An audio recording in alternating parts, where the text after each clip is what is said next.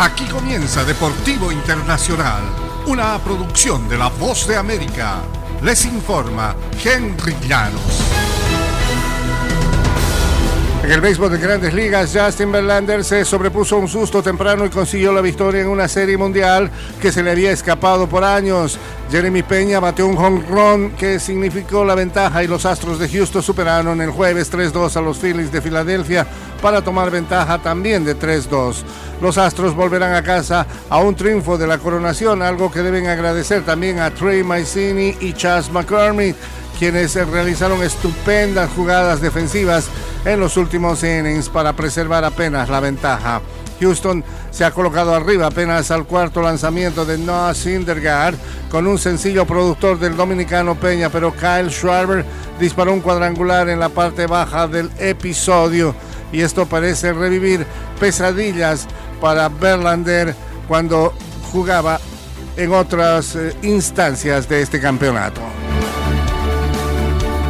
Y en el baloncesto de la NBA, los Nets de Brooklyn impusieron el jueves a Kyrie Irving una suspensión de al menos cinco partidos sin goce de sueldo y se mostraron indignados por la negativa persistente del jugador a declarar que no tiene creencias antisemitas. Horas después de que Irving se negó a expresar la disculpa que buscaba el comisionado de la NBA Adam Silver por la publicación en Twitter en enlace a una producción audiovisual antisemita, los Nets anunciaron que Irving no está actualmente en condiciones de asociarse con el equipo.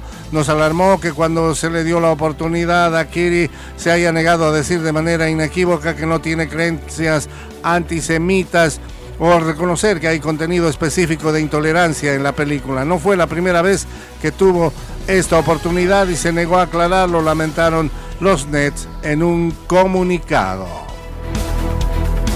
En el fútbol internacional, el defensor del Barcelona, Gerard Piqué, que ganó tres veces la Liga de Campeones con el club y se consagró con España en la Copa del Mundo 2010, anunció su retiro a los 35 años.